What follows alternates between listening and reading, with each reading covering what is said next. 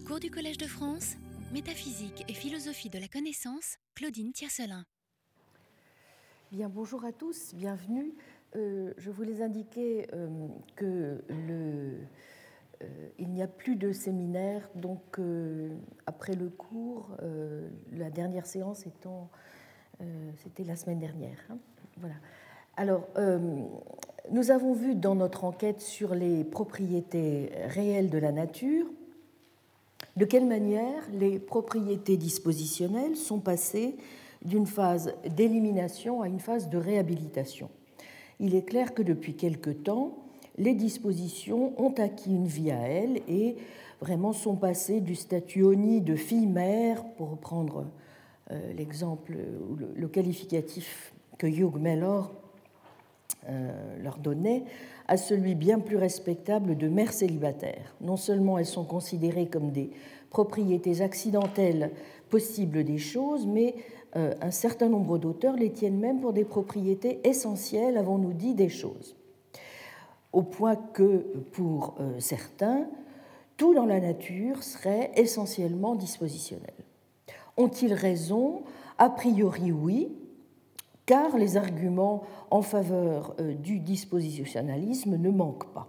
Je commencerai donc par rappeler les, les mérites du monisme dispositionnel, nous verrons en particulier qu'à l'inverse des mystères qui entourent tout quiditisme, il donne une condition d'identité transmondaine et non pas primitive aux propriétés.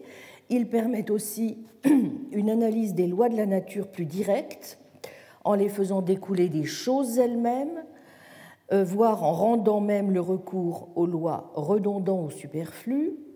Il évite encore les défauts des conceptions régularistes et nécessitaristes nomiques relatives aux lois, il réussit à mieux rendre compte de la force modale assez incontestable de ces dernières. Ce n'est pas dire assurément que euh, le monisme dispositionnel n'ait pas quelques limites et je les exposerai donc dans un deuxième temps. D'abord parce que euh, les propriétés euh, ne semblent pas toutes dispositionnelles, pensons euh, aux propriétés géométriques par exemple.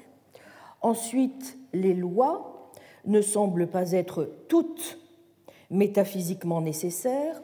En troisième lieu, une, telle position est constamment euh, menacée d'idéalisme.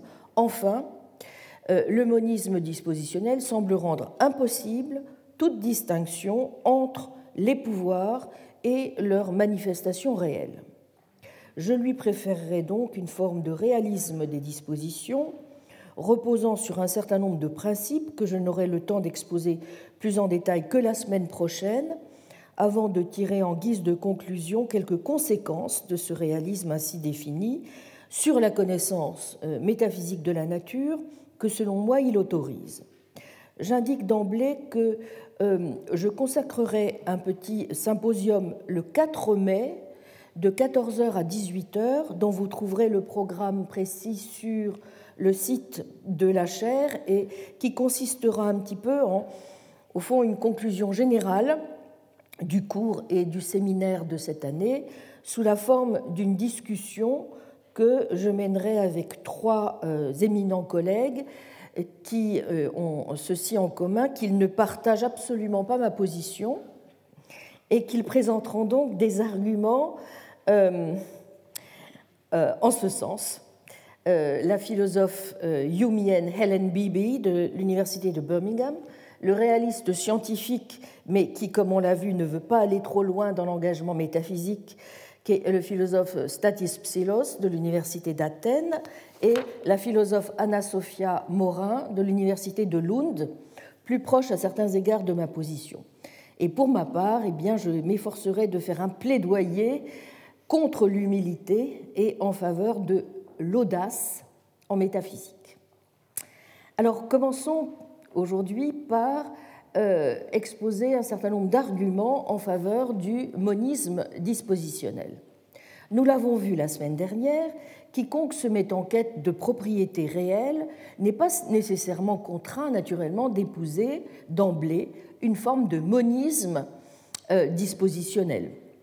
il, il n'est pas non plus contraint d'épouser une forme de monisme catégorique en soutenant qu'il n'y a qu'un seul type de propriété, les propriétés catégoriques, spatio-temporelles ou structurelles, auxquelles toutes les autres, euh, dites dispositionnelles, se réduiraient.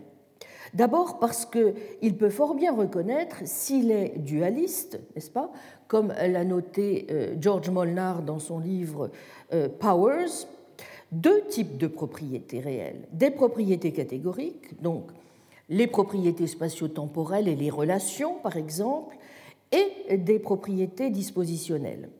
C'est ce que défendent des auteurs, par exemple, comme Molnar lui-même ou encore comme Brian Ellis.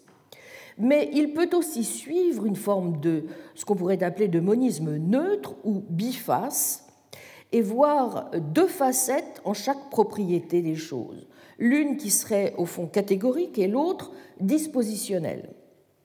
Euh, c'est par exemple la position euh, que soutiennent des philosophes comme Charles Martin ou John Hale, euh, dont, l'ouvrage From an Ontological Point of View vient d'être traduit en français aux éditions Itac. Il peut encore, de manière au fond un peu déflationniste assurément, dire que au fond, toute histoire que peut raconter là-dessus un dispositionnaliste, eh bien, un catégoricaliste peut aussi en raconter une autre et vice-versa. Et se contenter de proposer, par exemple, une lecture fonctionnaliste, stratégie en particulier qu'adopte dans son ouvrage de 1998 euh, Dispositions le philosophe Stephen Mumford, ou bien souligner que au fond, le fait pour une propriété d'être ou non dispositionnelle, eh c'est là une vérité d'ordre simplement conceptuel, mais qui n'a pas grande portée ontologique. Bref, euh, il peut dire même carrément que les propriétés ne sont ni dispositionnelles ni catégoriques, elles sont purement et simplement.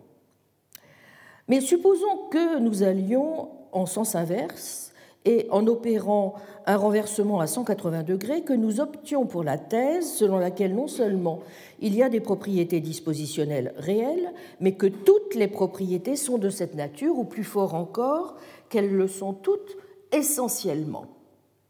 Une telle position ne serait pas, nous allons le voir, sans avantage.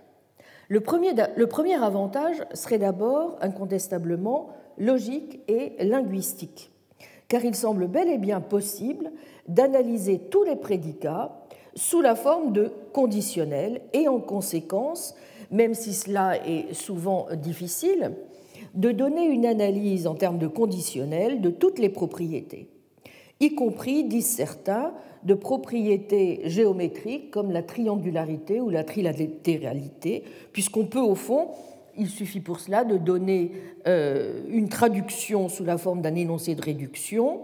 Par exemple, vous direz X est un triangle, devient sous la forme de l'énoncé de réduction suivant. Si on comptait les angles du triangle, le résultat en serait 3. C'est le genre de stratégie que propose justement Hugh Mellor.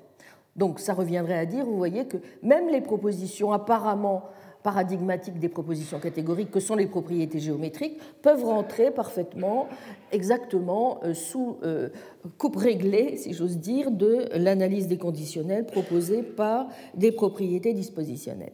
Alors, plusieurs autres mérites de l'approche dispositionnaliste d'ordre épistémique, scientifique et métaphysique semblent tout aussi peu contestables, même si ils font l'objet, nous allons le voir, d'attaques assez euh, musclées. L'avantage métaphysique, tout d'abord, eh c'est naturellement, euh, si nous raisonnons de cette manière, de nous permettre de faire des économies.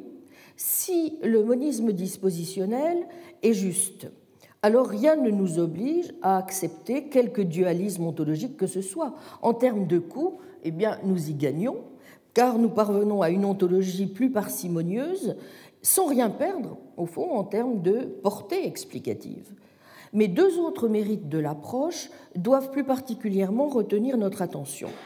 Tout d'abord, et c'est donc le troisième mérite, et qui nous, nous, tient évidemment à cœur dans le cadre du défi de l'intégration que nous souhaitons relever, c'est de rendre paradoxalement plus intelligible notre accès cognitif au monde. Je m'explique. S'il est vrai en effet que l'expérience que nous faisons d'une propriété, quelle qu'elle soit, passe nécessairement par celle des pouvoirs que cette propriété confère aux objets qui la possèdent, et que l'observation présuppose une relation causale entre un observateur et ce qu'il observe, alors l'accès épistémique aux objets suppose des propriétés causalement efficaces dont nous pouvons mesurer l'impact causal sur nous et le rôle causal euh, sur les autres propriétés des choses. En d'autres termes, il suppose des pouvoirs. Sans doute n'avons-nous pas accès aux dispositions elles-mêmes, qui ne se manifestent pas, mais nous avons bel et bien un accès épistémique à leurs effets réels. Le supposé mystère entourant les dispositions aurait donc, vous le voyez, changé de camp, car nous disposons apparemment désormais d'une condition d'identité transmondaine pour les propriétés, une sorte de mêmeté d'essence, pourrait-on dire, dispositionnelle. Au contraire, refusons de dire que toutes les choses sont dispositionnelles et admettons des propriétés catégoriques. Alors, nous serons voués à invoquer quelque chose comme une identité primitive. Bref, quelque chose qui pourrait être posé indépendamment de tout lien causal ou nomologique, et nous serions inexorablement entraînés vers une forme ou une autre de quiditisme. Or, à tort ou à raison, j'y reviendrai, le quiditisme peut être considéré comme problématique pour déjà deux raisons. D'abord, parce qu'il permet, pour telle ou telle propriété, l'échange de leurs pouvoirs causaux. Par exemple, des propriétés qui remplissent réellement le rôle de charge et celui de masse pourraient purement et simplement échanger leur rôle dans d'autres mondes possibles. Or, il est douteux que plusieurs propriétés puissent avoir le même rôle. Ensuite, le quiditisme a pour conséquence fâcheuse d'induire un scepticisme généralisé. Il devient impossible de connaître quoi que ce soit des propriétés du monde. Il nous condamne donc à l'humilité, comme le reconnaît du reste un auteur comme David Lewis, mais qui ne craint pas de revendiquer, je le cite, une ontologie fondamentale extraordinairement austère.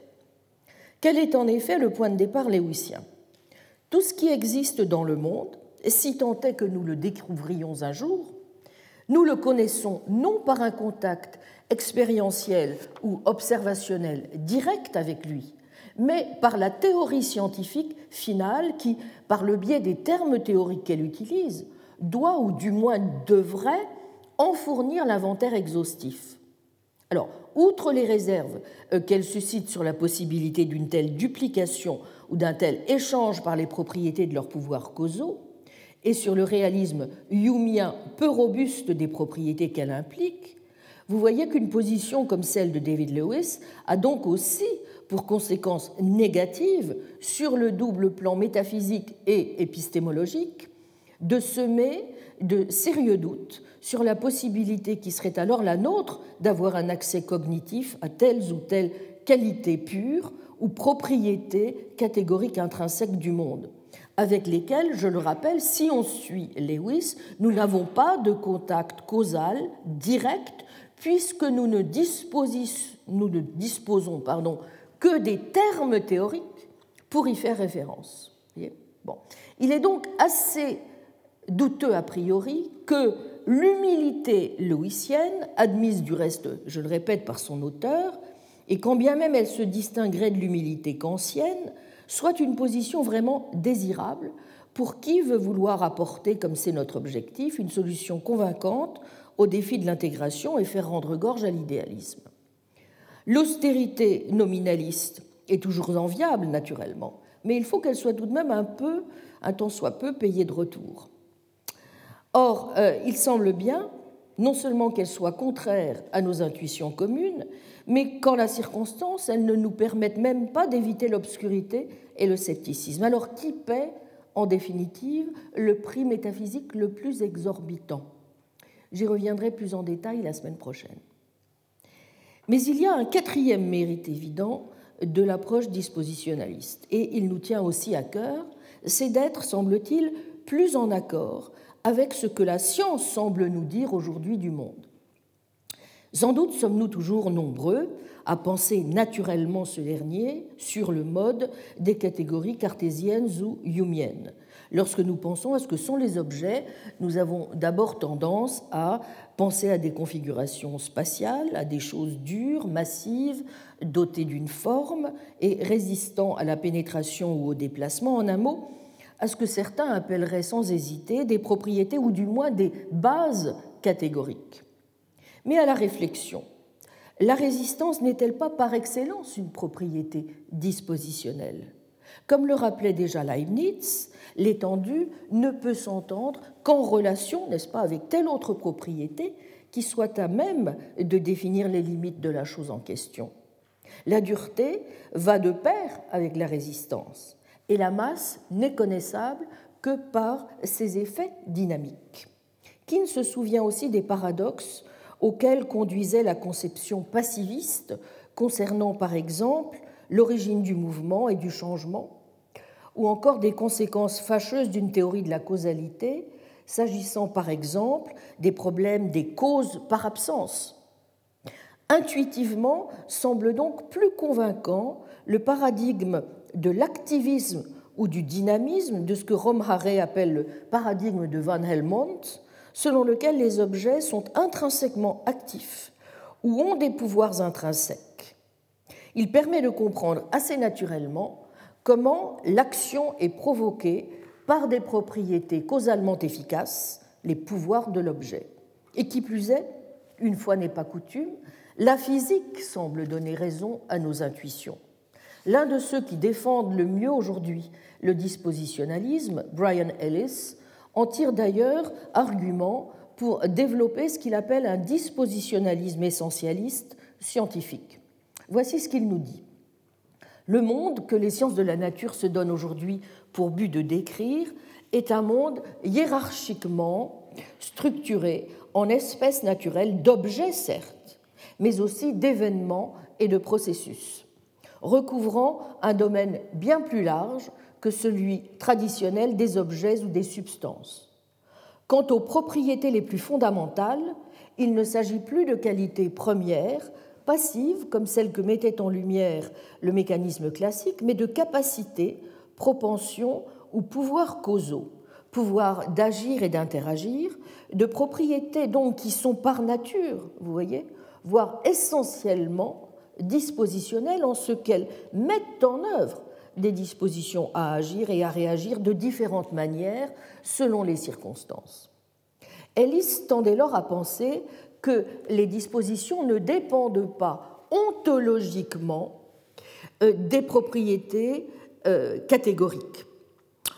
Au contraire, et vous noterez la tonalité leibnizienne et aristotélicienne aussi, les choses fondamentales du monde sont, dit-il, essentiellement actives et dynamiques, ce ne sont pas simplement des objets passifs obéissant tranquillement au commandement de Dieu, comme le croyaient la plupart des philosophes des XVIIe et XVIIIe siècles, un monde de choses uniquement doté des attributs d'étendue et d'impénétrabilité, sur le modèle des univers cartésiens et lockéens, mais un monde où les choses ont leur dynamique interne qui est essentielle à leur nature et déterminante pour leur comportement. Mais si toutes les choses sont essentiellement actives et réactives, cela signifie qu'au niveau le plus fondamental, ce qu'elles sont intrinsèquement disposées à faire est ce qui fait d'elles le genre de choses qu'elles sont. Un électron n'est pas quelque chose dont l'identification pourrait se faire indépendamment de ses pouvoirs causaux, capacités ou propensions. Tout au contraire, ce qu'il est disposé à faire la manière dont il est disposé à interagir avec des champs et d'autres particules est ce qui fait de lui le genre de chose qu'il est. Ses propriétés dispositionnelles, vous le voyez, semblent donc bien relever littéralement de son essence. Partant, la caractéristique définitionnelle du proton, par exemple, c'est son rôle causal et rien d'autre. Et cela est vrai des caractéristiques fondamentales euh, définitionnelle, réelle des espèces de choses que nous connaissons, comme les protons, les électrons, lesquels résident toutes dans ces lois d'interaction. Ce que confirmerait donc la science, selon Brian Ellis, c'est l'omniprésence des propriétés dispositionnelles. Nous partons de propriétés macroscopiques comme la dureté, la fragilité ou la malléabilité. Nous leur trouvons des bases comme la longueur, le volume, la pression, la charge électrique, le courant, les champs, et dans le même temps, les capacités des choses à y réagir comme à les affecter. Plus nous descendons vers des bases ultimes, plus nous trouvons de propriétés dispositionnelles du même genre. Aussi, en définitive, n'y a-t-il, semble-t-il, rien de problématique à soutenir que les propriétés dispositionnelles sont réelles, puisqu'en vérité, il n'y en a pas d'autres. Comme le dit dès 1980 Sidney Shoemaker, toute propriété est un pouvoir et n'est rien qu'un pouvoir.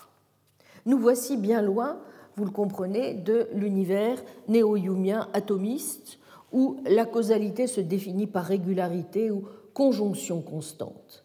Cette vaste mosaïque d'occurrences locales, de faits particuliers dotés de propriétés intrinsèques et catégoriques, rien qu'une petite chose, puis une autre, et ainsi de suite, comme le dit le Youmien David Lewis. À l'en croire, nous partirions de ce que nous livre la géométrie, un système de points qui ont entre eux des relations externes de distance spatio-temporelle, des points de l'espace-temps lui-même peut-être, ou de points de matière, éther ou champ, ou des points des deux à la fois. En ces points se trouveraient localement des qualités pures, lesquelles s'entendent, rappelons-le, comme des classes nominalistes de termes, aussi peu proches qu'ils soient, semble-t-il, du point de vue du sens commun, celui qui se qualifie pourtant volontiers de commonsensical fellow admet ainsi d'emblée, comme un fait primitif, mais sans juger nécessaire de le justifier ou de l'expliquer, que ce sont là des propriétés intrinsèques, je le cite, parfaitement naturelles et qui constituent une base minimale pour caractériser le monde complètement. Ces propriétés censément naturelles, donc, n'ont besoin, si on le suit bien, de rien d'autre ou de plus pour être instanciées que d'un point la condition suffisante et nécessaire pour être une propriété fondamentale intrinsèque et catégorique, c'est d'être instancié par un point, c'est tout. L'essence d'une propriété est ici parfaitement indépendante, vous le comprenez, de sa capacité à entrer dans des relations causales et à figurer dans des lois. Le monde, au niveau fondamental, se ramène un simple arrangement de qualité sur lequel tout le reste survient la distribution entière des propriétés physiques fondamentales est ce qui constitue le ciment des choses dans tout l'espace-temps. Elle se ramène, en vertu d'un principe de combinaison libre, à un réseau de relations spatio-temporelles entre des points, et c'est cette combinatoire parfaitement contingente, au niveau général mais aussi particulier, de qualités pures, de propriétés intrinsèques et catégoriques, qui sert et suffit, selon Lewis, à unifier cette mosaïque pour en faire un monde possible. Il en est ainsi, quelle que soit la distribution des propriétés physiques individuelles, instanciées en un point ou une région de l'espace-temps, laquelle n'impose donc aucune restriction aux propriétés physiques instanciées ailleurs. Mais que vaut vraiment cette colle? Comment fait-elle tenir ensemble tous les morceaux du puzzle Et qu'est-ce qui le fait exactement tenir? Peut-être peut-on déjà mesurer la fragilité de ce ciment à la lecture précisément de, euh, à la lumière précisément de la lecture critique que proposent de faire certains dispositionnalistes, notamment Brian Ellis ou encore Alexander Bird, dont je signale qu'il parle après-demain à Paris dans le cadre d'un colloque auquel aussi je vous invite, euh, organisé par mes collègues de Paris 4, sur la connaissance métaphysique. Donc euh, il n'est pas inutile aussi de, euh, qui se déroulera donc rue Serpente dans le centre de recherche de Paris 4. Voilà, donc je vous conseille vivement de regarder, nous avons vu des affiches ici. Alors en tout cas, des dispositionnalistes comme Bird et Ellis considèrent justement qu'on euh, peut, on ne peut pas adopter une telle conception des lois qui, qui découlerait d'une vision néo-humienne de la nature ainsi proposée. Euh, ce qu'ils disent, et il me semble que c'est une qualité de taille de l'approche dispositionnaliste, c'est que on peut rendre compte de manière une fois bien plus intelligible que dans un modèle humien, mais pas seulement, des lois de la nature. Le cinquième mérite du monisme dispositionnel est en effet, me semble-t-il, de permettre une analyse des lois de la nature comme étant produites par les essences dispositionnelles. Ce qui, peut-on penser, constitue une supériorité indéniable sur d'autres versions des lois. Voici pourquoi. D'abord, il permet, si même on le veut, d'éviter carrément de recourir aux lois. Nous avons les dispositions, nous n'avons rien besoin d'autre. Négativement, il évite les défauts et de la conception régulariste des lois, dont on connaît les objections, et de la conception nécessitariste nomique, dont nous allons revenir encore sur les objections. Positivement, il rend aussi mieux compte de la force modale associée aux lois en l'identifiant à la nécessité métaphysique, même si cela soulève d'emblée, disons-le, l'objection selon laquelle les lois sont intuitivement, semble-t-il, censées être contingentes. Alors commençons déjà par la supériorité de l'approche dispositionnaliste des lois sur le modèle néo-yumien euh, ou régulariste néo-yumien. L'univers yumien, ai-je dit, est constitué de mosaïques d'événements inertes sans aucun lien entre eux et surtout pas de lien susceptible de manifester naturellement une quelconque nécessité d'errer. On n'y trouve que des conjonctions que l'habitude nous fait certes prendre pour des nécessités, mais qui ne recouvrent rien d'autre que des régularités. Les lois elles-mêmes sont contingentes.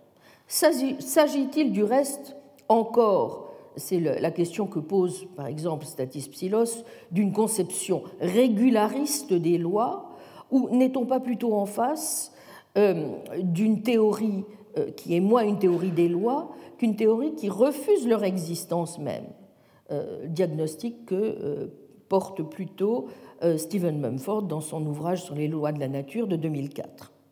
On ne sera pas surpris de retrouver ces difficultés dans les versions contemporaines restées fidèles à cette conception humienne, comme la théorie des meilleurs systèmes, qui est une jonction euh, de thèses dont nous avons parlé euh, dans le cadre du séminaire, due à John Stuart Mill, à Frank Ramsey et à David Lewis, et comme on l'a vu, dans ce modèle, les lois n'ajoutent rien euh, de plus aux choses qui possèdent des propriétés. Elles ne déterminent pas la distribution des propriétés physiques fondamentales, elles surviennent simplement sur ces propriétés. Elles ne sont donc rien d'autre que, en quelque sorte, les patrons euh, réguliers euh, des choses. Il en est de même pour la causalité, qui, dans ce modèle, dans le prolongement encore de Hume, s'entend comme un rapport de dépendance contrefactuelle entre des événements. Il n'y a dans le monde, vous vous en doutez, aucune nécessité naturelle. C'est la distribution complète, une fois encore, des propriétés physiques fondamentales de tous les autres événements dans l'univers qui détermine si oui ou non deux événements donnés sont dans un rapport de cause à effet, et c'est elle qui constitue le vérifacteur, le truth maker des propositions contrefactuelles en question, par le fait notamment qu'elles fonctionnent en effet comme vérifacteur de propositions qui énoncent euh, des lois de la nature. Sans doute de façon un peu plus précise et moins atomisée que chez Hume, avons-nous affaire ici à des régularités qui peuvent s'inscrire euh, dans une systématisation au moins idéale des faits du monde. On cherche en effet, dans la perspective holiste qui est défendue par le système euh, Ramsey-Lewis, à faire en sorte que les lois soient cohérentes, qu'elles s'inscrivent dans un système, ce qui confère évidemment au modèle des avantages non négligeables cohérence, systématicité, compatibilité avec les sciences, au sens du moins de l'adéquation empirique. Si l'on attend des lois qu'elles soient régulières, on ne leur demande pas d'être des lois causales. La nuit suit le jour, la pluie suit la chute du baromètre. Voilà des exemples de lois. mais vous voyez bien aussi que les limites d'une telle approche sont assez évidentes, puisque euh, euh, tout lien interne, pourrait-on dire intéressant, est désormais perdu entre ces phénomènes régulièrement reliés. Et en définitive, ce qui nous est proposé, il faut bien le dire, est une conception métaphysiquement mince, euh, pour ne pas dire squelettique, des lois. Des régularités, des régularités donc, mais non pas de nécessité, soit. Mais cela suffit-il vraiment à constituer des lois? Comment en particulier de simples régularités peuvent-elles expliquer leurs instances? Supposons que tous les diamants sont durs expriment une loi sur les diamants qui caractérise une régularité suffisante à expliquer les choses. Vous aurez beau faire, n'est-ce pas, que tel autre diamant soit dur, n'expliquera pas que ce diamant-ci le soit. Enfin, de quels critères euh, disposerons-nous pour faire le départ entre de simples régularités accidentelles, qui sont de pure coïncidence donc, et des régularités nomologiques, c'est-à-dire ces généralisations authentiques dont on a tant besoin pour rendre compte en particulier des lois probabilistes ou encore des régularités qui ne s'appliquent qu'à de rares cas, voire qu'à un seul. Car les difficultés touchent ici euh, non des énoncés d'identité a posteriori du type l'eau est H2O, ou température égale énergie cinétique moléculaire moyenne, mais des lois comme toute eau bout à 100 degrés ou euh, tous les canards ont des pieds palmés. Hein. Or, les difficultés de ces lois sont bien connues. Les ramener à des énoncés conditionnels universellement quantifiés est une entreprise vouée à l'échec. Et l'on sait aussi la difficulté qu'il y a à trouver des énoncés nomologiques qui soient vrais. Il n'y en a pratiquement pas. Comme l'a suggéré Nancy Cartwright, euh, les lois de la nature sont des énoncés généraux qui sont, dans leur grande majorité, des idéalisations ou des abstractions que l'on ne doit pas tenir pour littéralement vraies. Elles ne sont vraies, dit Cartwright, que si rien n'interfère ou à condition de dire qu'elles ne sont pas sans exception. Or, il n'est pas sûr que cette stratégie qu'éteris paribus, c'est-à-dire toute chose égale par ailleurs, n'est-ce pas, ne soit pas incomplète ou simplement, pour finir, triviale. Face aux difficultés rencontrées par le modèle néo-yumien, sous sa forme originelle ou euh, ramsey-lewisienne, donc, euh, on ne s'étonnera pas que d'autres modèles aient été proposés, au premier rang desquels le modèle réaliste nomologique, ontologiquement plus robuste euh, de David Armstrong, comme je l'ai indiqué sur la feuille d'accompagnement, hein, qui avance l'argument nomologique suivant. Les lois sont plus que des régularités, elles sont une addition à l'être et jouent plus un rôle dans la détermination de leurs instances qu'elles ne sont constituées par elles. Dans cette perspective, vous voyez, ce sont donc les lois, entendues comme une sorte de fait sui generis, qui fondent la régularité statistique, l'invariance, l'ordre, la nécessité, l'universalité. Pas de loi, pas d'ordre. Autant dire qu'il n'y aurait alors rien sur quoi la science, a supposé qu'elle ait encore un sens du reste, puisse compter.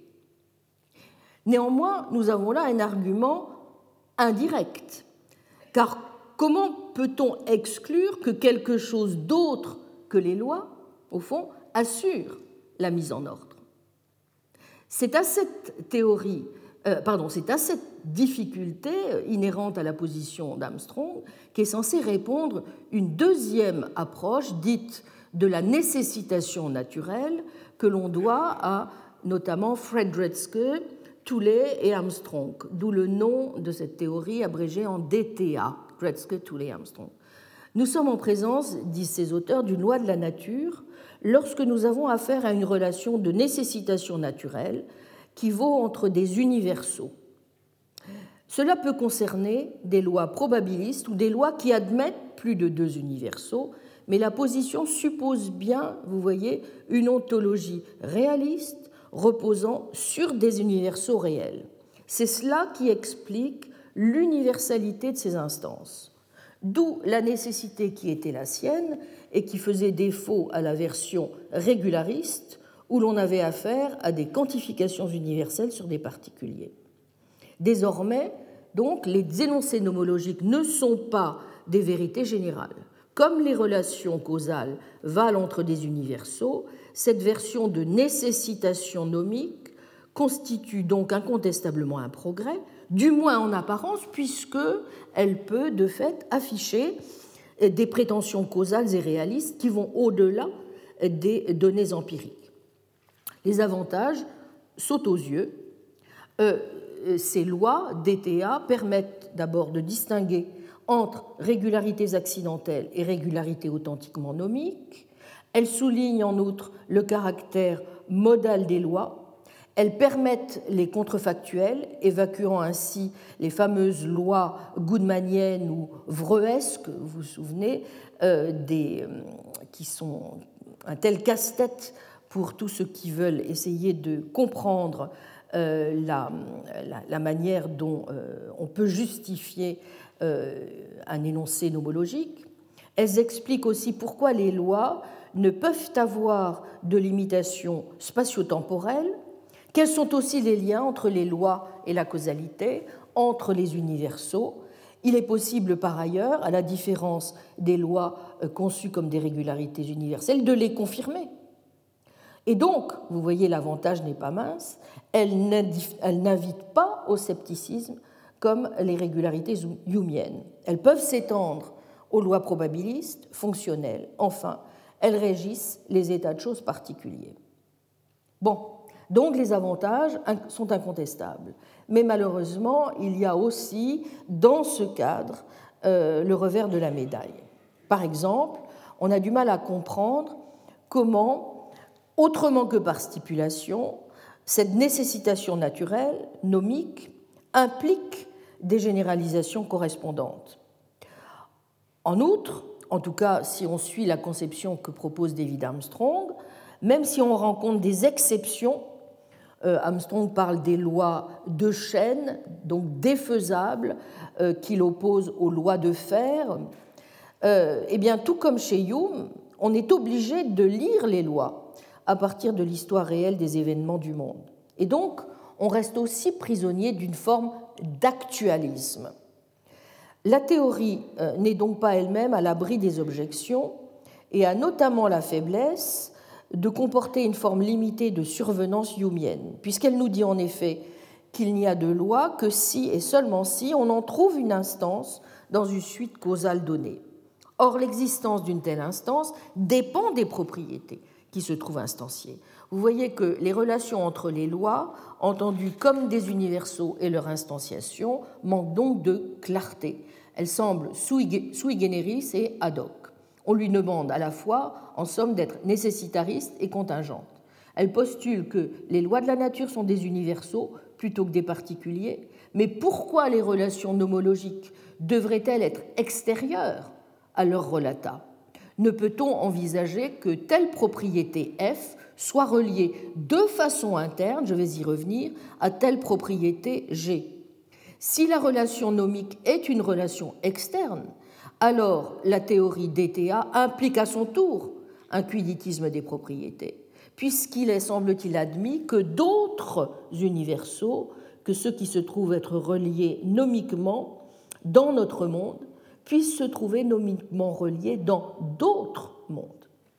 Cela veut donc dire qu'une propriété F pourrait être exactement la même, quand bien même elle figurerait dans des lois différentes de celles dans lesquelles elle figure en fait. Et donc aussi que les instances de propriété pourraient avoir des rôles causaux différents, ce qui est, vous l'admettrez, intuitivement assez difficile à suivre. Alors, devant les insuffisances, euh, à la fois des modèles néo-humiens et euh, des modèles réalistes nomologiques que je viens d'évoquer, euh, on peut penser évidemment qu'un modèle dispositionnaliste des lois a un certain nombre d'atouts à défendre. Que nous dit-il en effet? Eh bien, si nous suivons la version qu'en propose Brian Ellis, les lois de la nature seraient, n'est-ce pas, si on le suit bien, directement produites par les essences dispositionnelles. Bon.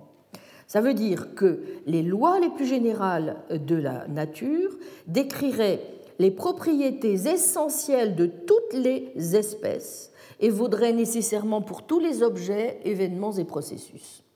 Par exemple, prenez les lois de l'électromagnétisme, eh bien, elles valent directement, selon ce modèle, pour toute radiation électromagnétique et valent nécessairement pour toute radiation de ce type. Une radiation qui ne se propagerait pas conformément à ces lois ne pourrait tout simplement pas être dite électromagnétique. Vous le voyez, d'une part, il est essentiel à la nature du proton, par exemple, qu'il soit disposé à agir, à interagir avec des choses de genre différents, ainsi précisément qu'il le fait. Les capacités, propensions et pouvoirs causaux des protons ne font pas, je le dis, le redis, simplement partie de leurs propriétés accidentelles, mais relèvent, euh, oui, et, donc incidemment euh, propriétés accidentelles qui dépendraient, elles, de façon contingente des lois de la nature, ils relèvent bien de leurs propriétés essentielles, sans lesquelles il n'y aurait pas de protons, et que ceux-ci ne pourraient perdre donc sans cesser d'exister. D'autre part, les lois régissant le comportement des protons et leurs interactions ne peuvent être purement et simplement accidentelles. Il ne peut s'agir de lois qui auraient pu être autres qu'elles ne sont. Elles sont belles et bien nécessaires. Telle est justement la raison pour laquelle, pense Ellis, il faut rejeter la conception traditionnelle néo-humienne, peu crédible, selon laquelle les lois de la physique des particules seraient imposées à des choses intrinsèquement passives et dont l'identité serait indépendante des lois de leur comportement. Sans doute la thèse selon laquelle le monde est hiérarchiquement, structuré en espèces naturelles est-elle une thèse que pourraient en toute rigueur accepter des philosophes souscrivant par ailleurs au mécanisme? Après tout, ils pourraient dire que les espèces sont constituées d'ingrédients de base différents ou identiques, mais simplement réarrangés, n'est-ce pas, de différentes manières. Mais que rien dans la nature ne nécessite qu'elle se comporte de telle manière plutôt que de telle autre, qui dépend de ce que se trouve être, donc de façon purement contingente, les lois de la nature. Mais Ellis, justement, rejette euh, cette thèse contingentiste ou humienne des lois.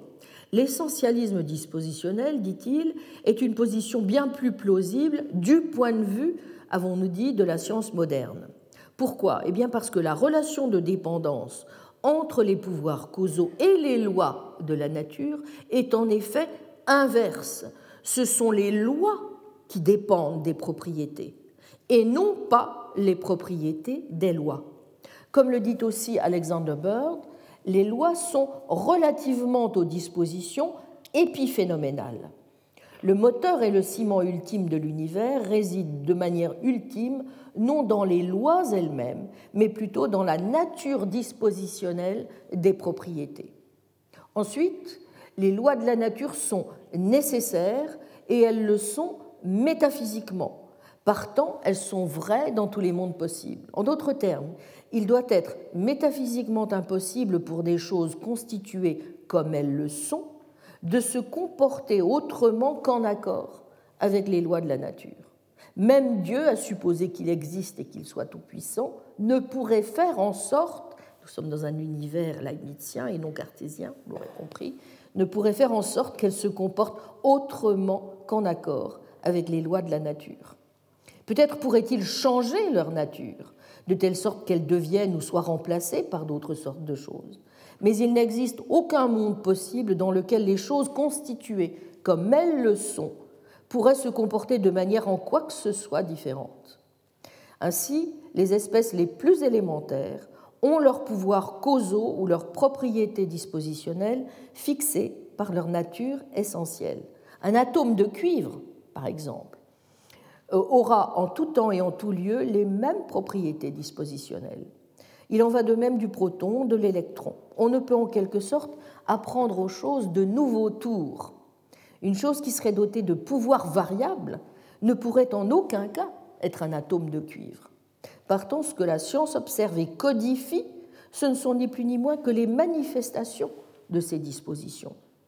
Mais vous voyez du même coup que les lois de la nature deviennent à la fois descriptives et prescriptives. Elles décrivent bien comment agissent des propriétés dispositionnelles, mais elles nous diront en même temps ce que doivent faire les choses qui ont ces propriétés en vertu essentiellement du genre de choses qu'elles sont. autrement dit, ces dernières, les dispositions naturelles, sont les vérifacteurs, une fois encore, des lois qui supposent l'acceptation d'espèces dotées de propriétés essentielles, et ces lois sont nécessaires. La contingence des lois de la nature avait un inconvénient, qui était de définir l'identité d'une propriété, vous vous en souvenez, indépendamment de son rôle causal et nomologique. Si les lois sont nécessaires, voilà qui est évité. Le dispositionnalisme ainsi compris, mais sous la forme, on le voit, d'un dispositionnalisme ici essentialiste, offre donc, du moins à première vue, un modèle séduisant de ce en quoi pourrait consister le rôle exact des lois de la nature. Il permet d'éviter les inconvénients aussi bien de la conception régulariste ou humienne des lois, qui est donc incapable d'expliquer les instances de celles-ci, que de la conception nécessitariste nomique, soumise au problème de l'identification et de l'inférence. Positivement, comme je l'ai dit, il permet aussi de mieux rendre compte de la force modale associée aux lois, puisqu'on peut y voir une nécessité métaphysique reposant sur des conjonctions constantes ou des nécessitations naturelles d'événements à mi-chemin entre description ou régularité et obéissance ou prescription, ce qui correspond mieux aussi à la pratique usuelle du scientifique qui ne s'attache pas en réalité à tel ou tel cas particulier en amassant les uns et les autres euh, à la suite ou en éliminant euh, tel ou tel contre-exemple, mais qui cherche d'emblée à travailler sur un échantillon type de telle ou telle espèce, puis essaie d'y découvrir dans des conditions bien contrôlées telle ou telle propriété dispositionnelle naturelle. Le second avantage de, ce genre de conception dispositionnaliste des lois, censée ainsi mieux décrire non pas des événements réels ou possibles, mais certaines capacités des choses, comme le dit aussi Nancy Cartwright, c'est d'expliquer, nous l'avons vu, le fonctionnement des lois probabilistes. Or, ces lois sont omniprésentes dans la science. Sur quoi, par exemple, repose la vérité de l'affirmation selon laquelle une pièce non biaisée a une chance sur deux de tomber sur pile ou sur face Non pas sur le résultat de tel lancer ou de telle série de lancers, mais en vertu de la propension de 1 sur 2 qu'a la pièce de tomber sur pile ou face. On peut donc expliquer la loi probabiliste en montrant qu'elle décrit une disposition réelle. L'analyse explique de même la possibilité de lois qui ne sont pas réalisées. L'attribution de disposition est donc vraie de la pièce, quand bien même nous ne l'avons jamais testée, et il peut fort bien y avoir deux attributions vraies, bien que différentes, dans deux mondes où tous les événements coïncident. Enfin, une telle théorie des lois rejoint le désidératum qui était de situer en effet les lois quelque part entre régularité et conformité, les lois, pouvons-nous dire, sont bien des principes prescriptifs, mais, et ça me paraît quelque chose de très intéressant, ces principes ne sont pas complètement détachés du monde. Ils sont en quelque sorte enchâssés dans les propriétés naturelles des membres d'une classe, d'un genre ou d'une espèce, ce qui garantit aussi le caractère descriptiviste de cette théorie des lois.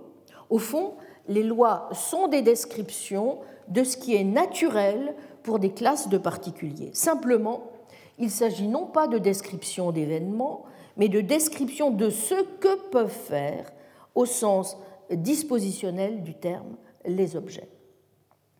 Bon, alors, face à de tels mérites, de l'approche dispositionnaliste. Comment se fait-il que nous ne l'ayons pas tous, comme un seul homme, adopté? Ou, à tout le moins, que euh, les réalistes, quels qu'ils soient, ne l'aient pas adopté? Euh, or, comme euh, je l'ai dit tout à l'heure, ce n'est pas le cas, par exemple, d'un réaliste catégorique comme l'est David Armstrong. Alors il faut donc évidemment que nous nous attelions à présent à la tâche consistant à voir un peu quelles objections euh, cette position rencontre euh, et évaluer euh, à leur tour le bien fondé de ces objections. Notamment, il nous faudra distinguer les objections susceptibles de s'adresser à toutes les formes de dispositionnalisme de celles qui, en fonction des, des degrés et des variétés d'engagement proposent leurs défenseurs n'ont sans doute pas la même teneur, ni peut-être non plus du, même coup la même portée. Je crois que cela doit nous permettre, déjà en creux, de dessiner déjà les contours du réalisme dispositionnel qu'il est, à mon sens, souhaitable de défendre, en d'autres termes, de voir ce qui peut être préservé, sauvegardé des mérites incontestables que je viens de rappeler du dispositionnalisme, tout en remédiant à certains de ses défauts, par ailleurs, comme nous allons le voir, aussi peu contestables. Alors, si on veut euh, d'emblée schématiser un petit peu les choses, je dirais que les critiques euh, ou objections sont essentiellement de quatre ordres. Premièrement, il semble bien que certaines propriétés, comme je l'ai dit d'emblée, ne soient pas du tout dispositionnelles et apparaissent même comme des paradigmes de propriété catégoriques. Les propriétés structurelles, au premier rang desquelles les propriétés géométriques. Un deuxième défi semble être celui que représente la thèse à laquelle on semble dès lors commis, à savoir la thèse selon laquelle certaines au moins des lois de la nature sont métaphysiquement nécessaires, en d'autres termes, ne pourraient être autrement qu'elles sont parce qu'elles découlent, comme nous l'avons vu en quelque sorte, des espèces de propriétés contenues en elles. Ces lois ne pourraient être différentes que si le monde contenait d'autres espèces de choses, or nos intuitions militeraient plutôt en faveur de la contingence des lois de la nature. En troisième lieu, et c'est l'objection principale qui a été soulevée à l'encontre du pandispositionnalisme, nous sommes constamment menacés par le risque d'idéalisme. Quatrièmement, il semble désormais impossible de tracer la moindre distinction entre les pouvoirs et leurs manifestations réelles. Revenons donc, si vous le voulez bien, en les regroupant sous trois chefs, sur ces objections. Premier groupe d'objections qui a trait aux menaces idéalistes induites par le monisme dispositionnel vous mesurez sans peine la radicalité de la position euh, qui est celle-ci. Euh, un moniste dispositionnel est prêt à admettre, avec, vous le noterez, un réaliste catégorique, l'existence nécessaire d'une corrélation entre la disposition et sa base. Mais ce qu'il distingue évidemment euh, de l'autre, c'est qu'il nie que cette base soit non dispositionnelle. Et pour lui, il n'y a donc plus de distinction à faire qui vaille entre propriété dispositionnelle et celle qui serait censée ne pas l'être. Corrélativement, les prédicats habituellement considérés comme non dispositionnels eh bien, ne le sont pas en fait.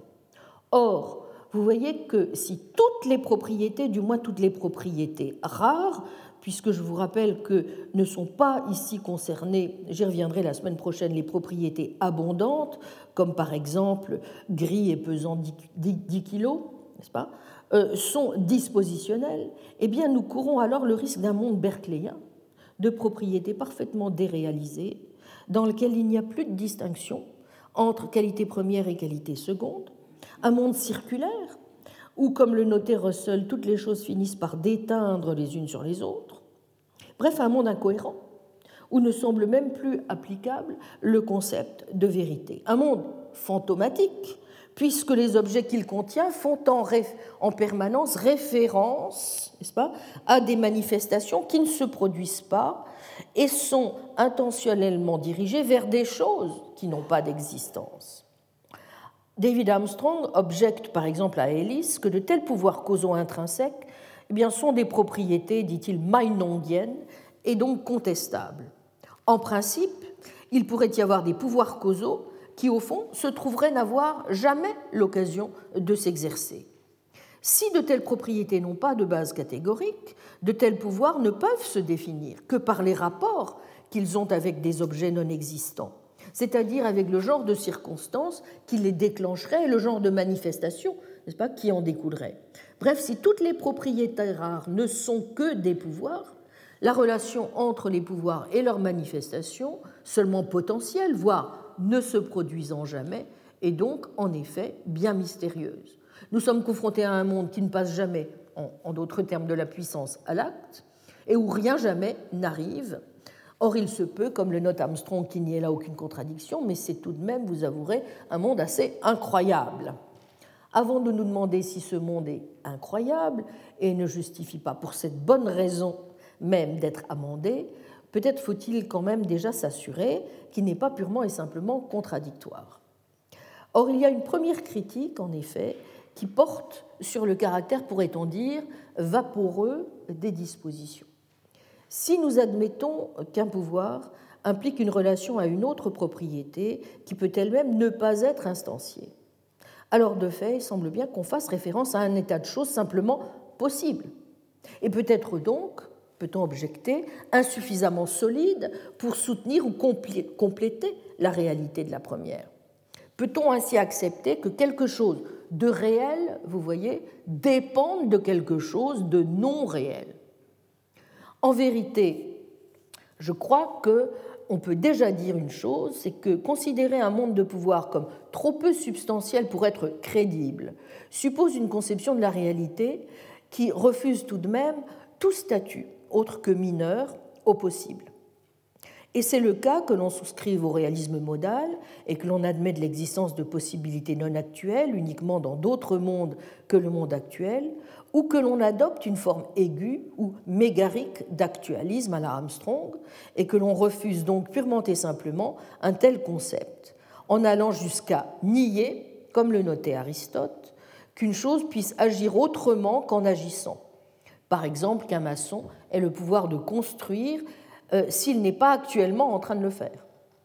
Mais après tout, n'est-ce pas là restreindre énormément le champ du possible dans le réel que de considérer que la relation entre le pouvoir et la manifestation euh, aurait alors trop de potentialité et pas assez d'actualité ou de réalité? Comment pouvons-nous refuser d'admettre la réalité, y compris sur le plan causal, n'est-ce pas, de certaines possibilités non réalisées?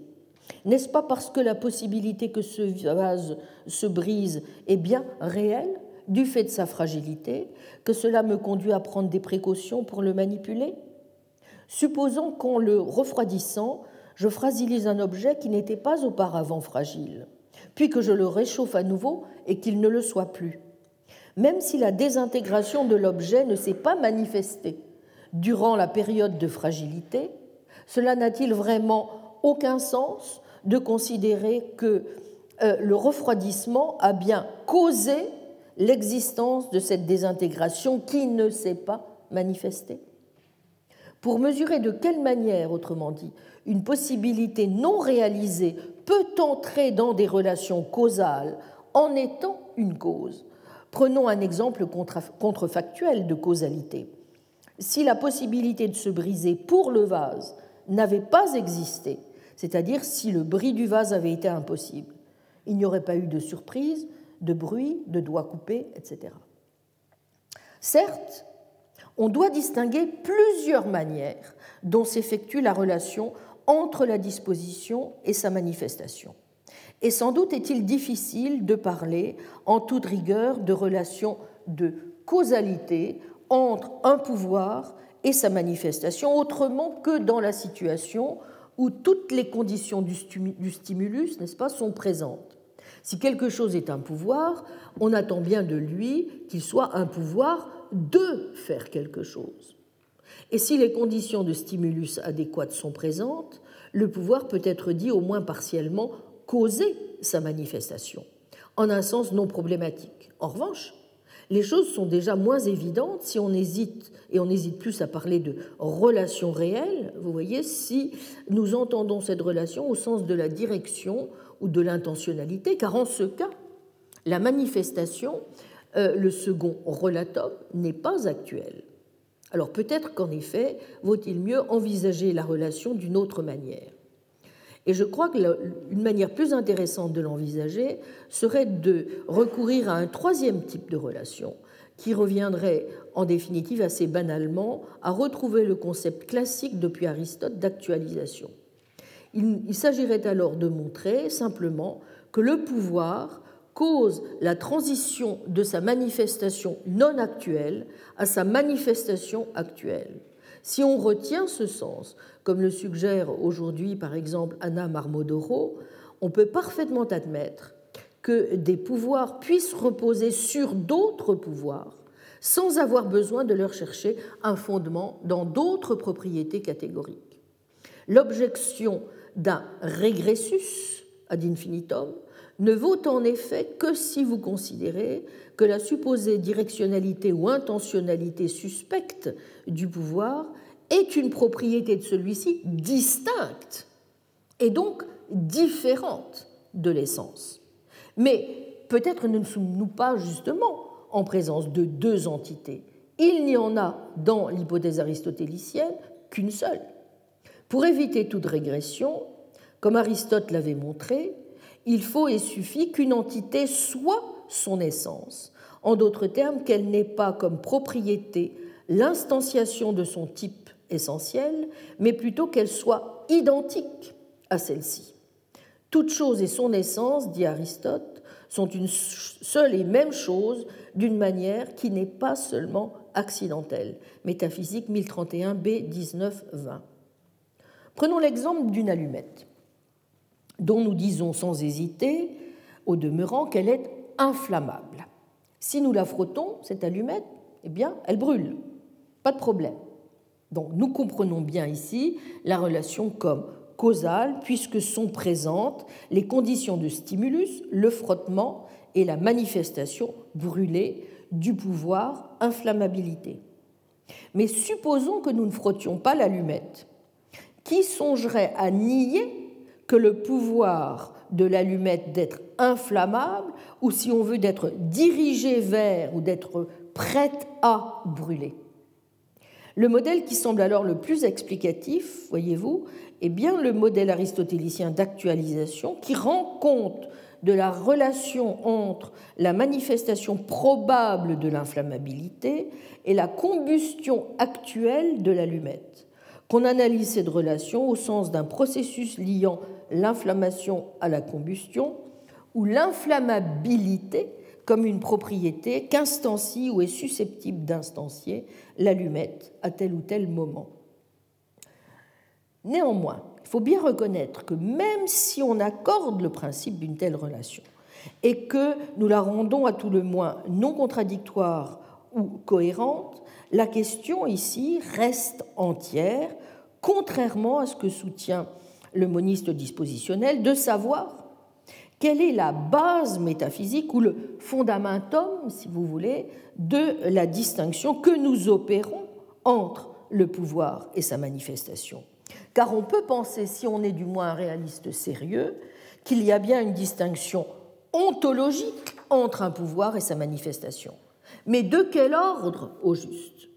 Nous faut-il ici distinguer deux entités, l'une qui serait intrinsèquement un pouvoir et l'autre qui serait intrinsèquement la manifestation d'un certain pouvoir, auquel cas, vous le voyez, la relation purement accidentelle serait constituée par les propriétés intrinsèques de ces relata, ou surviendrait sur elles, ou bien peut-on envisager, ce qui vous l'accorderait est peu aristotélicien cette fois, que ce qui permet la relation entre deux entités est ce qui détermine le caractère des relata comme pouvoir et comme manifestation de ce pouvoir, auquel cas les critères d'identité des pouvoirs comme de leur manifestation seraient donnés non pas par leurs propriétés intrinsèques, mais de manière purement relationnelle.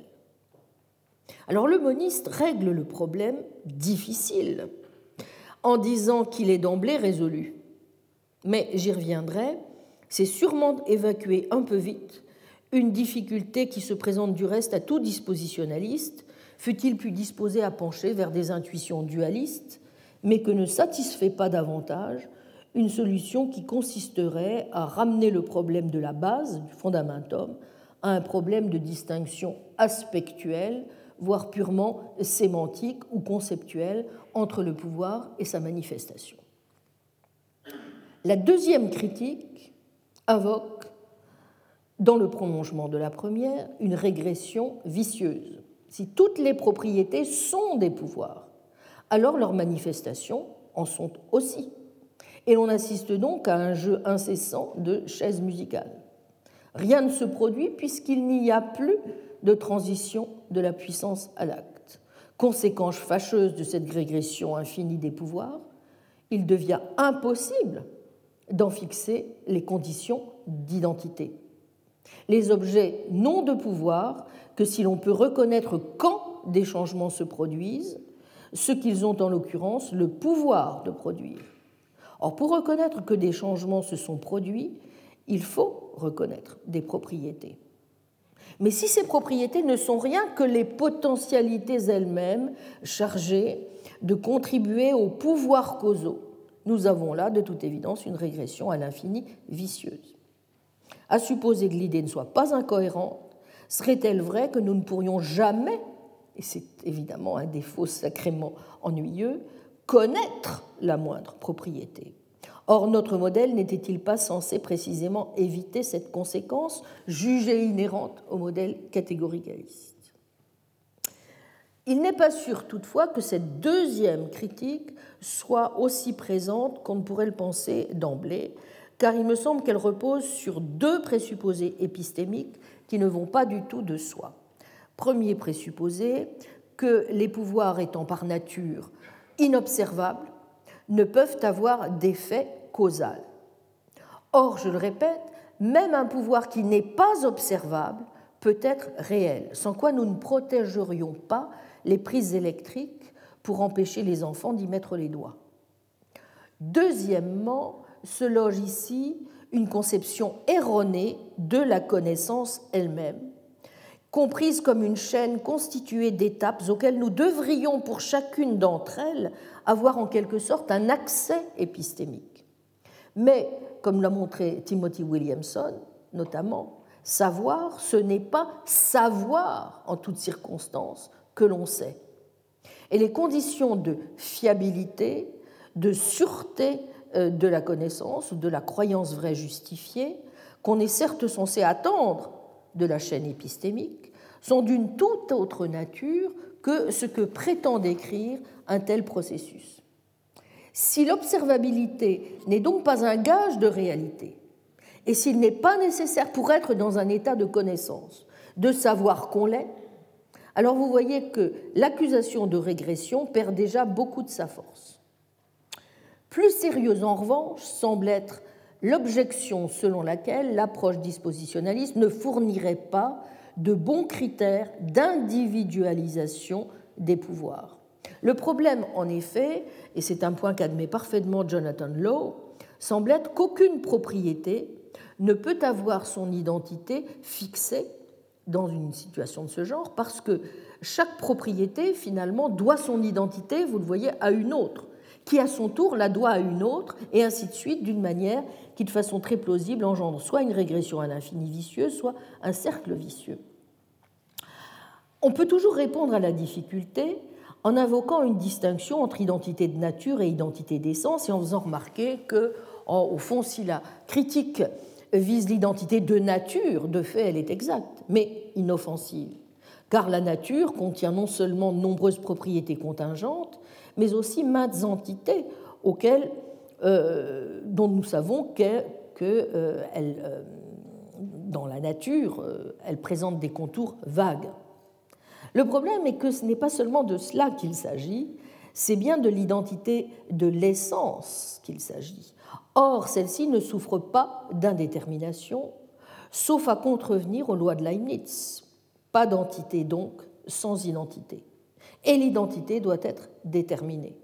L'essence d'une entité, c'est bien d'être ce par quoi une chose est ce qu'elle est. C'est comme le dit Aristote, ce qui fixe l'identité, et l'identité d'une propriété est déterminée par les propriétés auxquelles la relie son essence, et si ces propriétés ont elles-mêmes une identité déterminée.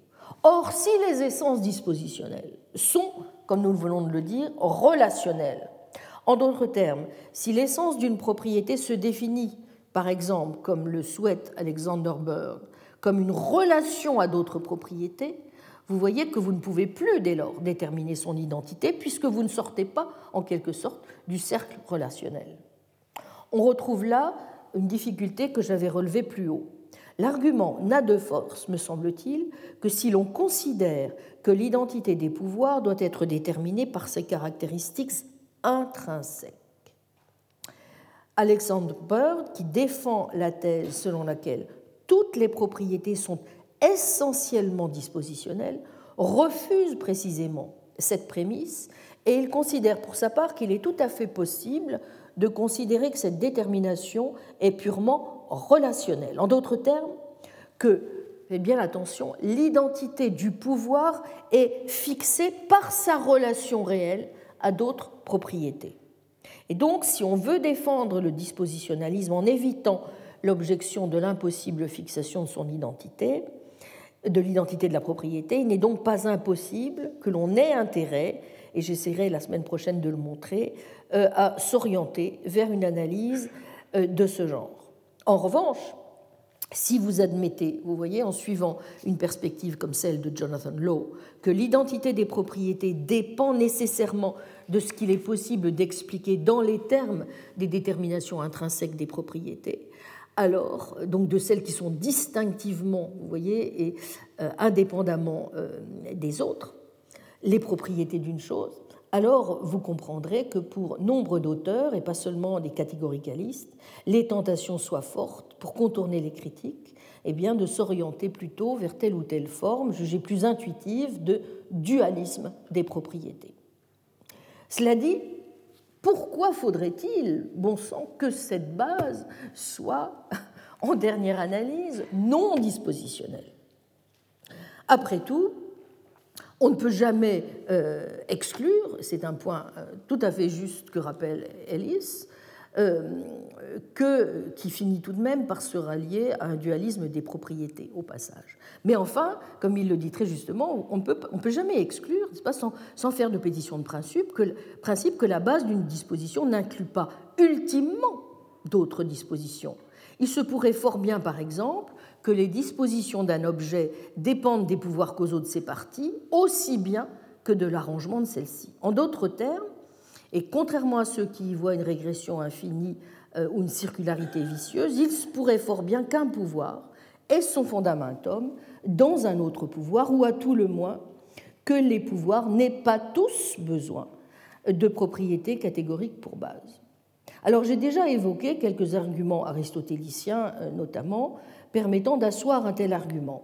Mais aussi, on peut aussi invoquer des arguments non plus cette fois métaphysiques, mais physiques.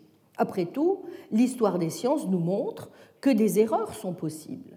Nous, euh, ne pouvons être sûrs, s'agissant de quelque disposition prétendument non fondée que ce soit, qu'elle le soit authentiquement, ou bien qu'elle soit simplement une disposition ordinaire que l'on juge ultime en raison de l'état incomplet de la physique. Auquel cas, il serait tout à fait légitime d'accorder aux dispositions et pouvoirs le statut d'universaux réels, même s'il s'agit d'universaux non fondés. Toutefois, n'est-ce pas là recourir un peu vite à la magie? Et n'y a-t-il pas aussi, en définitive, quelque chose de fort peu convaincant, intuitivement, scientifiquement et épistémologiquement, au fond, à considérer que toutes les propriétés sont essentiellement dispositionnelles? N'est-ce pas contraire aux arguments de fait qui parlent en faveur de propriétés non dispositionnelles et prendre à tort une idée que nous ne pouvons nous empêcher d'avoir pour un caractère de l'objet auquel nous pensons. Insistant beaucoup, comme on l'a vu, sur la source possible de ce rejet d'une propriété qui serait un non-pouvoir, Jonathan Law revient sur cette question et observe qu'il y a souvent une confusion que nous faisons qui est à l'origine de l'idée selon laquelle il faudrait tenir toutes les propriétés, même les propriétés géométriques, voyez-vous, pour des propriétés dispositionnelles. Sans doute, est-ce bien en partie en raison de ses pouvoirs, par exemple, qu'un objet sphérique roule sur un plan Mais tout d'abord, ce n'est vrai qu'en partie. Il ne roulerait pas s'il n'était pas également lourd et rigide, à la différence par exemple d'une bulle de savon sphérique. Ensuite, ce n'est pas une raison pour cela de penser que ce qui constitue au moins en partie la sphéricité de l'objet, c'est d'avoir un tel pouvoir, alors qu'il a aussi d'autres propriétés. Notons par exemple que nous attribuons la sphéricité non seulement à des objets matériels, mais après tout aussi à des choses telles que des cavités ou des régions d'espace vides. Or, cela n'a vraiment aucun sens de dire de ce genre de choses que, par exemple, elles rouleraient sur un plan incliné si elles étaient lourdes et rigides. Car il est métaphysiquement impossible, cette fois, à ce genre de choses d'être lourdes et rigides ou simplement de rouler. Bref, vous voyez qu'un contrefactuel de ce genre serait au mieux parfaitement vide. Nous savons parfaitement bien ce que c'est pour un objet que d'être sphérique, et cela n'a rien à voir, dit Lowe, avec de tels pouvoirs, mais plutôt avec le fait qu'il a une telle surface dont tous les points sont équidistants euh, d'un point donné. Et donc la sphéricité comme telle est une propriété purement géométrique, complètement définissable en ces termes on comprend parfaitement pourquoi, étant donné certaines lois de la mécanique, un objet doté de cette propriété, mais aussi rigide et pesant, a le pouvoir, de fait, de rouler le long d'un plan incliné, alors que ce n'est pas le cas d'un objet cubique.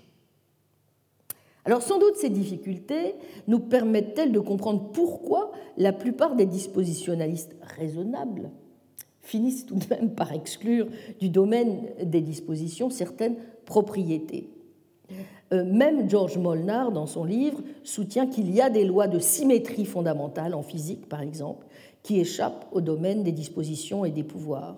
Brian Ellis lui-même finit aussi par estimer que les relations spatio-temporelles et les structures ne peuvent se ramener à des pouvoirs. Or, puisque ces propriétés sont de fait instanciées dans le monde actuel, cela semble une bonne raison de considérer que le pan-dispositionnalisme ne vaut pas, en tout cas pas pour le monde actuel. À dire vrai, et même si Alexandre Bird est celui qui va le plus loin dans l'aventure moniste, en essayant notamment encore récemment de donner sens à l'idée de structure qui serait affranchie des contraintes de l'espace-temps, et même s'il considère que sur ce point une bonne partie des arguments invoqués devront être confirmés ou infirmés en fonction de ce que pourra nous dire la recherche en physique, il admet les difficultés que pose toujours, pour l'heure, l'existence de certaines propriétés non dispositionnelles et en particulier l'existence de lois qui ne semblent pas dériver, comme le supposerait le dispositionnaliste essentialiste, de disposition. C'est le cas notamment des constantes fondamentales, des lois de conservation et de symétrie, du principe de moindre action, ou encore de ces propriétés comme la masse qui obligent à faire intervenir une autre loi en plus des lois issues de dispositions gravitationnelles. Bref, pour qui veut refuser le dispositionnalisme sous sa forme extrême, sans s'engager directement en faveur d'un dualisme des propriétés, une voie, évidemment, est possible, qui consisterait à considérer, vous direz sans doute avec la sagesse de la neutralité, qu'en définitive, il est peu important de décider de la question de savoir si toutes les propriétés sont essentiellement dispositionnelles ou non. Et je reconnais que c'est à ce genre de position sans doute très raisonnable que semblent se rallier la plupart des auteurs favorables à une forme non réductionniste de dispositionnalisme, comme euh, euh, mon, collègue, mon éminent collègue de Paris, Kissler, euh, Mumford ou Mellor.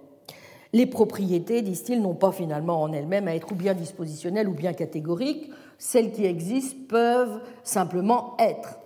Bon, alors très bien, mais est-ce que ce faisant, on ne se rapproche pas plutôt euh, d'une position un peu déflationniste que d'une position euh, réaliste?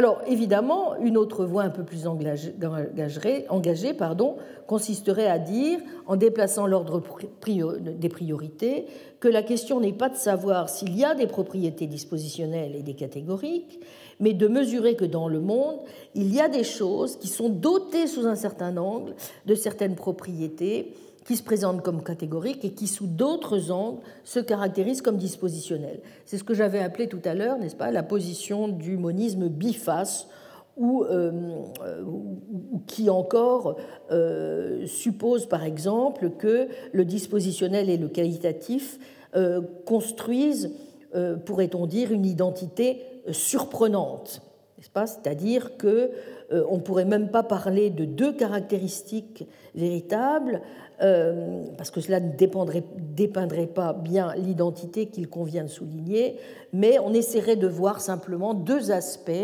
euh, qui finiraient par se conjoindre dans une identité aussi surprenante soit-elle. Alors je dirais que c'est souvent la position très fortement inspirée de Locke, pour ceux d'entre vous qui connaissent bien cet auteur, et qui semble de plus en plus recevoir aujourd'hui les faveurs des métaphysiciens euh, tentés par une métaphysique causale des propriétés, mais que rebute évidemment un dispositionnalisme essentialiste un peu trop robuste.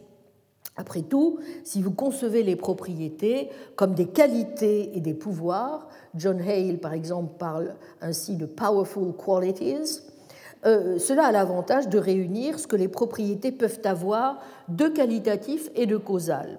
Les propriétés sont des qualités qui, en tant que telles, sont des pouvoirs de produire euh, certains effets. Alors, cette position lockéenne n'est pas étrangère, par exemple, à la position que soutient Sidney Shoemaker, euh, pour qui les propriétés, j'y reviendrai la semaine prochaine, sont des pouvoirs causaux des pouvoirs dont John Locke dit bien en effet qu'ils constituent une bonne partie, je cite Locke, de nos idées complexes de substance. C'est livre 2, chapitre 23, section 8. En particulier parce qu'elle oblige à mesurer les conséquences de ce que nous disons lorsque nous nous contentons d'affirmer que toutes les propriétés sont dispositionnelles. Formulée ainsi, une telle proposition remarque Shoemaker, est évidemment erroné parce qu'il ne fait aucun doute que nous faisons bien une distinction entre les propriétés dispositionnelles et celles qui ne le sont pas, et que nous pouvons, en outre, mentionner des paradigmes des deux sortes. En outre, ce que quelque chose possède en fait de propriété dispositionnelle ou de pouvoir défend, dépend, cela semble assez clair, des propriétés non dispositionnelles qui sont les siennes, exactement comme pour Locke, les pouvoirs des choses dépendent de leur qualité première et de celle de leur partie. Ce qui incite bien, y compris dans le cas de Shoemaker, à préférer une position dualiste faible ou du double aspect au dispositionnalisme. Toutefois, il me semble euh, que, j'aurai l'occasion d'y revenir la semaine prochaine, notre réalisme scolastique un peu plus robuste impose tout de même que la distinction entre catégorique et dispositionnel soit bien une distinction, certes, entre des concepts et non entre des propriétés stricto sensu, puisque le réel, je le redirai, est bien dans mon esprit ce qui signifie quelque chose de réel, mais malgré tout, c'est un réalisme qui aimerait quand même en savoir plus sur le fondamentum qui est censé assurer le lien de ces powerful qualities. Alors chez Locke, on comprend relativement en raison du quiditisme assumé et du rôle subtil que jouent les tierces qualités dans le système lockéen. Mais comment justifier les choses dans une approche qui cherche, comme c'est le cas de la plupart des approches dispositionnalistes, voyez-vous, à éviter précisément, comme on l'a vu, le quiditisme Comment par ailleurs deux caractéristiques peuvent-elles être distinctes et cependant identiques? Ou bien on a affaire à deux caractéristiques distinctes, et alors la théorie de l'identité se ramène à une version biaspectuelle de monisme neutre, ou bien le dispositionnel et le catégorique sont deux propriétés de second ordre séparées, la propriété de premier ordre restant neutre sur la distinction, ou bien elles ne sont pas distinctes de façon déterminée, mais alors la théorie devient incohérente et inintelligible puisque l'on prétend simultanément qu'il y a deux aspects et qu'en même temps il n'y en a pas. Comme on a pu le dire, le modèle que suit Jonathan Hale, par exemple, qui défend la première position et cherche à faire comprendre cette identité, ne permet pas vraiment de montrer quelle est exactement l'identité qui est ici à l'œuvre. Car ce sont bien, somme toute, des aspects différents qui expliquent pourquoi des figures, par exemple, comme la fameuse figure du canard lapin ou du cube de Necker, n'est-ce pas, satisfont différentes euh, descriptions. Quant à la deuxième option, il est évident que vous ne pourrez jamais persuader quelqu'un de penser que la propriété est aussi bien une disposition qu'une qualité si vous refusez de donner une description des fonctions sur la base desquelles la propriété doit être conçue comme ayant ses traits. Dès lors, il me semble qu'il ne nous reste plus d'autre choix, si nous sommes soucieux d'éviter ces écueils, que d'admettre un principe selon lequel la différence entre le dispositionnel et le catégorique est bien une différence entre concepts, je le redis, mais dont le fondamentum devra être réel. Restera alors à déterminer en quoi consiste la realitas de ce fondamentum, et en particulier si elle repose, comme je l'ai encore laissé en suspens, sur des caractéristiques intrinsèques, n'est-ce pas, ou relationnelles des propriétés. Dans un cas comme dans l'autre, le réaliste devra commencer par montrer comment son approche des dispositions assure la prise en compte des lois de la nature et si d'autre part elle permet ou non d'éviter complètement le quiditisme. Mais peut-être convient-il déjà de commencer à éclaircir ces deux points en en, venant maintenant donc au deuxième groupe d'objections euh, visant cette fois ce qu'on pourrait caractériser comme le trilemme du dispositionnaliste. Tout métaphysicien convaincu en effet de la réalité des dispositions ou de certaines vertus du dispositionnalisme, ne peut manquer d'être frappé par les positions contrastées, voire contradictoires, qu'adoptent au fond sur ce plan ses partisans. Pour certains, c'est le cas de Ellis, de Burr, le dispositionnalisme va de pair, nous venons de le voir, avec une conception nécessitariste des lois, du moins de certaines d'entre elles. Pour d'autres, c'est le cas par exemple de Stephen Mumford, il s'harmonise plutôt avec une conception humienne ou contingentiste des lois, dont le recours va même sembler, pour finir, inutile. Alors, comment expliquer, vous voyez, une position aussi contrastée, une situation aussi contrastée? Il me semble que tout dispositionnaliste convaincu et désireux de trouver le juste équilibre entre les lois et les pouvoirs est inévitablement à s'interroger, amené à s'interroger sur les critères qu'il lui faut invoquer pour déterminer la réalité des dispositions sans tomber dans l'idéalisme intentionnaliste, mais sans s'abriter davantage derrière des bases ou des propriétés de second ordre. S'il veut donner aux dispositions les moyens et la force de fonctionner comme une explication causale, il doit s'attacher à dégager l'élément explicatif, déterminant, qui permettra vraiment de les identifier. La capacité causale intrinsèque de la propriété, sa capacité interactionnelle et donc relationnelle, ou le fait, troisième option, qu'elle s'inscrive d'une manière ou d'une autre sous la juridiction d'une loi de la nature. On traduira ces hésitations, me semble-t-il, sous la forme du trilemme suivant. Premier, premier point, ou bien vous définissez les dispositions comme des propriétés intrinsèques et suffisamment autonomes pour exercer à elles seules un pouvoir causal. Auquel cas, vous êtes toujours guetté par le retour à la conception tant redoutée qui est celle des propriétés ou des vertus dites euh, dormitives.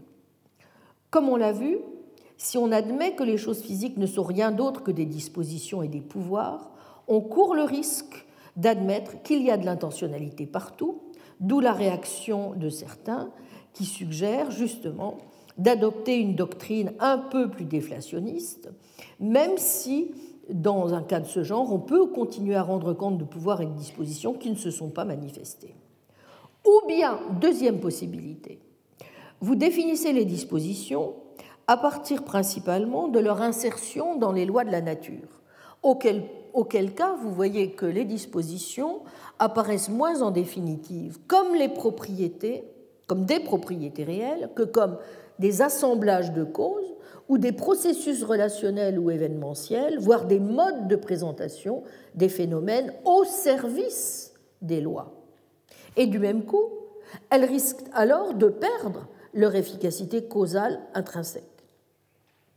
Troisième possibilité, vous souscrivez à une forme de dispositionnalisme essentialiste vous reconnaissez aux dispositions cette capacité en les présentant simplement comme les essences réelles des espèces naturelles des processus qu'elles décrivent, suffisantes donc pour sous-tendre les lois de la nature, voire pour déterminer quelles lois existent et comment les choses sont disposées à se comporter.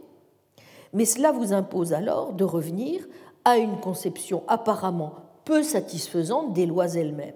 Pourquoi?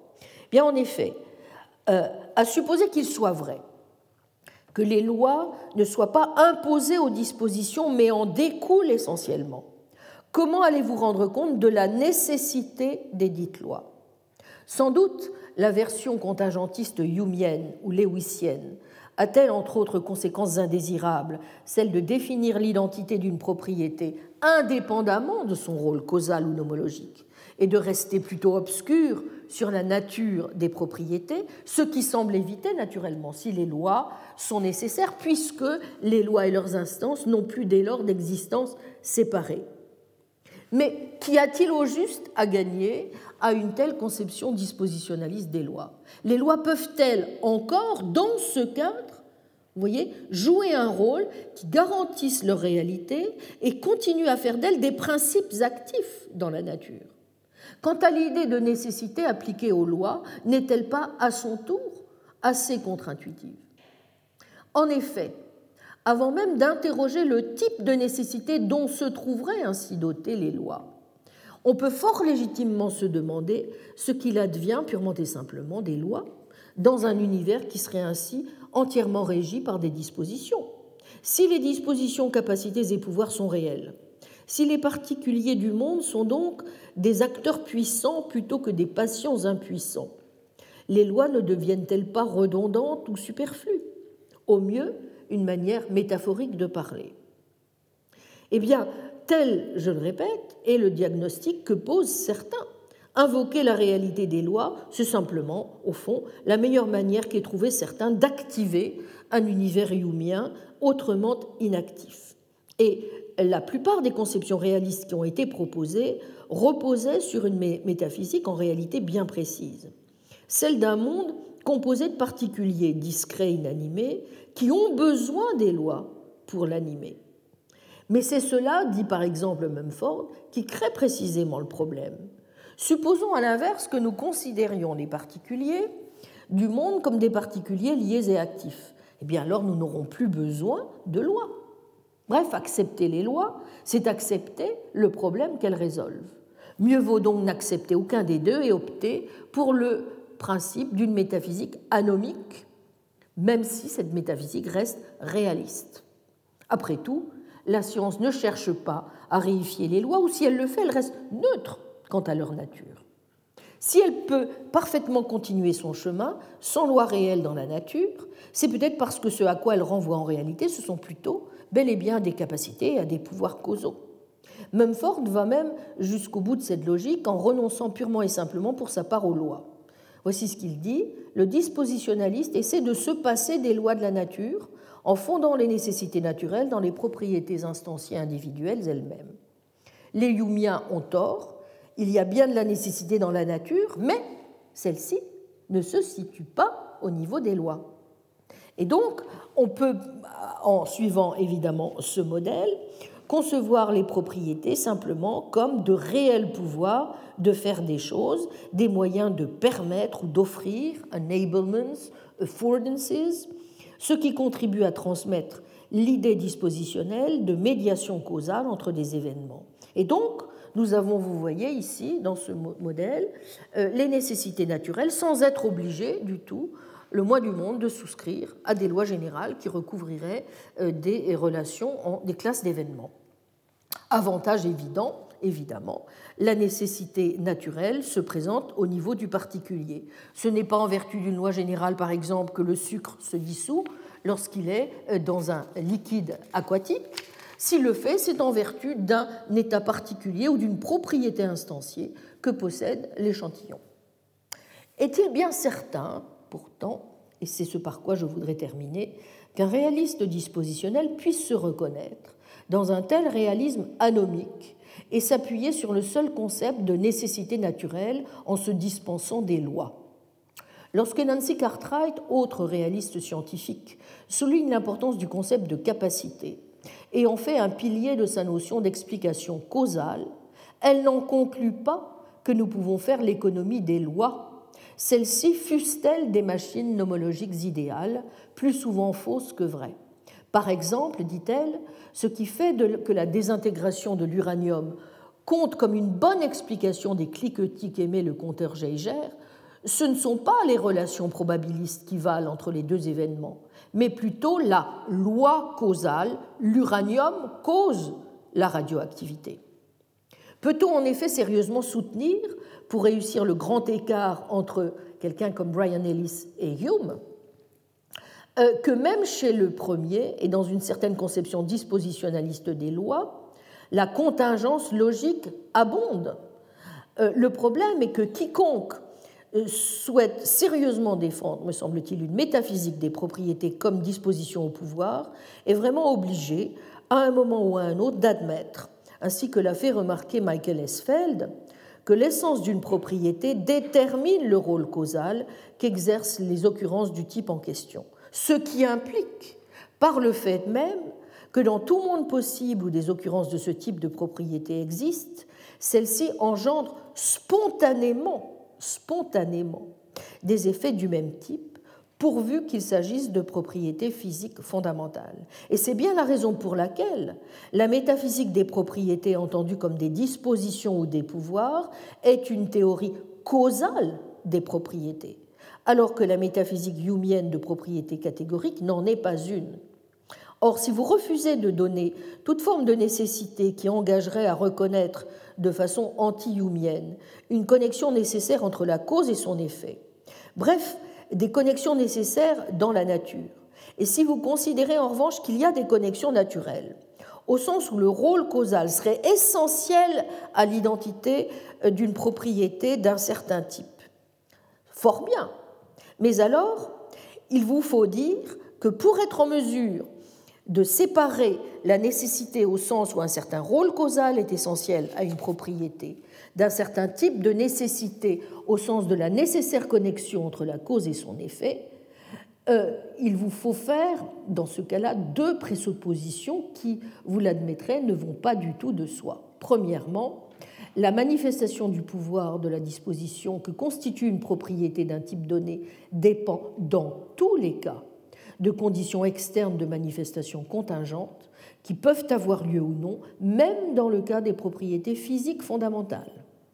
Deuxièmement, euh, il peut toujours, même dans le cas des propriétés physiques fondamentales, y avoir des facteurs qui interfèrent pour couper le lien entre la cause, le pouvoir qui s'exerce, et son effet.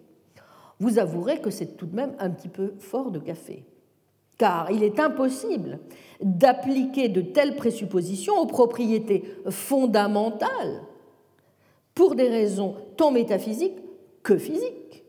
En effet, la seule manière d'éviter la conséquence du quiditisme, en un mot d'être obligé de considérer des mondes indiscernables bien que qualitativement différents, c'est d'admettre que les propriétés physiques fondamentales produisent spontanément, je le répète, les effets qu'elles peuvent produire ce qui est du reste une position bien étayée par la physique.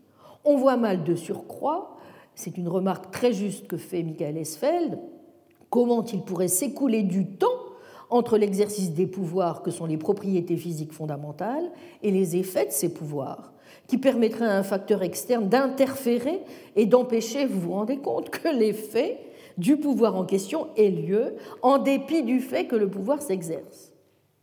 Bon. Par exemple, L'effet immédiat de l'exercice du pouvoir, qui est une charge élémentaire, n'est pas d'attirer ou de repousser d'autres objets chargés, mais d'engendrer un champ électromagnétique dans son voisinage immédiat, à travers lequel ensuite des objets, sont attirés ou repoussés. Rien, rien ne peut empêcher qu'une charge élémentaire engendre un champ. Comment des objets physiques se meuvent dans ce champ dépend ensuite évidemment d'autres facteurs, c'est-à-dire peut-être influencés par la présence d'autres facteurs, mais ce n'est évidemment que dans une deuxième étape. Donc si Esfeld, qui est un homme de bon sens et un excellent philosophe de surcroît, a raison, cela veut dire qu'en proposant un dispositionnalisme causal censé pouvoir éviter les inconvénients du nécessitarisme ou en défendant comme le proposent par exemple aujourd'hui Stephen Mumford et euh, dans leur dernier livre Getting Causes from Powers, ce qu'ils appellent une ontologie vectorielle des dispositions, dans laquelle les propriétés sont conçues comme des groupes de pouvoir provoquant une circulation causale continue, la modalité étant elle-même pensée sur le modèle de la normativité et de l'intentionnalité, on a peut-être fait, me semble-t-il, plutôt qu'un pas en avant, dix pas en arrière, en se rapprochant dangereusement de ce que le modèle médiéval des dispositions et autres vertus dormitives pouvait avoir de pire. Et ce n'est pas en prétendant qu'on perçoit directement dans l'expérience ces causes qui restent réfractaires à l'analyse, ou en se réfugiant dans le concept brumeux de modalité primitive et irréductible, que l'on parviendra vraiment à rassurer sur le caractère non problématique du projet, à tout le moins à nous donner les éléments requis pour l'identification de la nature essentiellement dispositionnelle de nos propriétés. Enfin, on voit mal comment les pouvoirs causaux pourraient à eux seuls se suffire et nous dispenser de lois.